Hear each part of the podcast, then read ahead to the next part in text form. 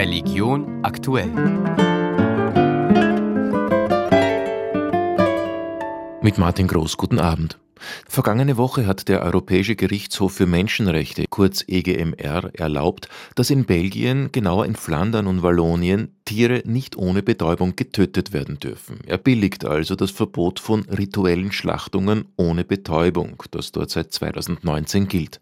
Ein Eingriff in die Religionsfreiheit haben muslimische und jüdische Kläger argumentiert.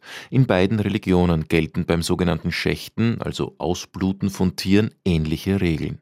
Könnte diese Entscheidung des EGMR Auswirkungen auf andere Länder, etwa auf Österreich haben? Susanne Krischke. Rabbiner Schlomo Hofmeister, ständiges Mitglied im Vorstand der Europäischen Rabbinerkonferenz und der Taskforce für Religionsfreiheit, kritisiert die Entscheidung des EGMR. Da das betäubungslose Schächten die Voraussetzung ist, dass die Fleischgewinnung gemäß dem jüdischen Recht vonstatten geht, ist natürlich die Bestätigung dieses Verbots ein Eingriff in die Religionsfreiheit, selbstverständlich denn es ermöglicht nicht mehr die Produktion von koscherem Fleisch. Zweiter Kritikpunkt. Der EGMR stelle Tierrechte über Menschenrechte, in dem Fall über die Religionsfreiheit und die damit einhergehenden religiösen Gebräuche, zu denen das Schächten gehört. Dem liegt aber zugrunde eine seit sehr, sehr langer Zeit schwelende Debatte, die sehr populistisch geführt wird die ja immer wieder das Schächten in eine gewisse Schmuddelecke drängt. Zu Unrecht, denn Schächten sei Betäuben und Schlachten in einem Schritt, so Hofmeister.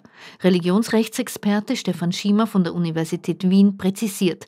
Dem EGMR war klar, dass dieses Verbot ein Eingriff in die Religionsfreiheit sei, argumentiert aber, dass dieser zum Schutz der öffentlichen Moral gerechtfertigt sei. Das heißt, dass Tierschutz einen ethischen Standard darstellt. Er kritisiert aber auch, dass sich der EGMR in die Religionsgemeinschaften einmische und dass er zwischen dem Töten von Tieren auf der Jagd und Haustieren unterscheidet. Da ist die Frage, ob diese Wertungsunterschiede wirklich rechtens sind. Während der Rabbiner keine Konsequenzen für Österreich sieht, kann sich der Religionsrechtsexperte vorstellen, dass die Entscheidung des EGMR langfristig Auswirkungen auf Österreich haben könnte.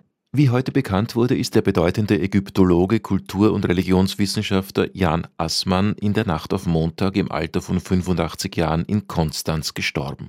Er lehrte von 1976 bis 2003 in Heidelberg. Einer seiner Forschungsschwerpunkte waren das Leben und die Todesvorstellungen im antiken Ägypten.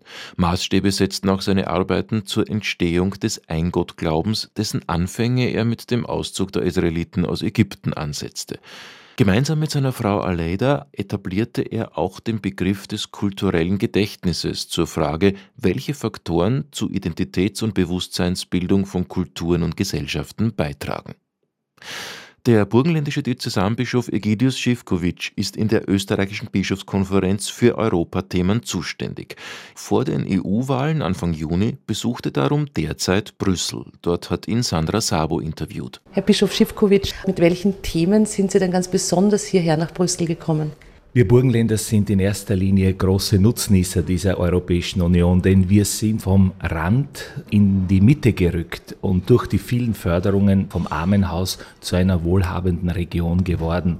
Und da denke ich, ist es ganz wichtig, dass wir alles das, was sie positiv ausmacht, den Menschen auch übersetzen und dass wir auch die Kritik, die es gibt, die Fehlentwicklungen, die es gibt, zum Wohl der Europäischen Union anbringen und auch einbringen. Es ist heute wichtig, nicht über die EU zu reden, sondern mit der EU und in der EU zu reden. Anfang Juni sind ja die EU-Wahlen. Blicken Sie mit Sorge oder mit Hoffnung auf dieses Datum? Ich glaube, beides finde ich in meinem Herzen. Auf der einen Seite große Hoffnung, dass dieses positive Projekt gut weitergeht und andererseits sehe ich auch die Sorge, weil sich auch viel an Populismus breit macht und die Gesellschaft zu spalten versucht. Und deshalb ist es auch die Aufgabe der Politik, der Kirche, auch der NGOs und aller, die hier für das gemeinsame Haus Europa arbeiten und wirken, dass wir alles in die Waagschale werfen, um hier auch die positiven Dinge voranzubringen. Und da habe ich eine große Bitte an die Politik, dass sie das auch wirklich für die Menschen tun. Meint der Bischof der Diözese Eisenstadt Egidius Schivkovic. Das war Religion aktuell, Redaktion Martin Groß.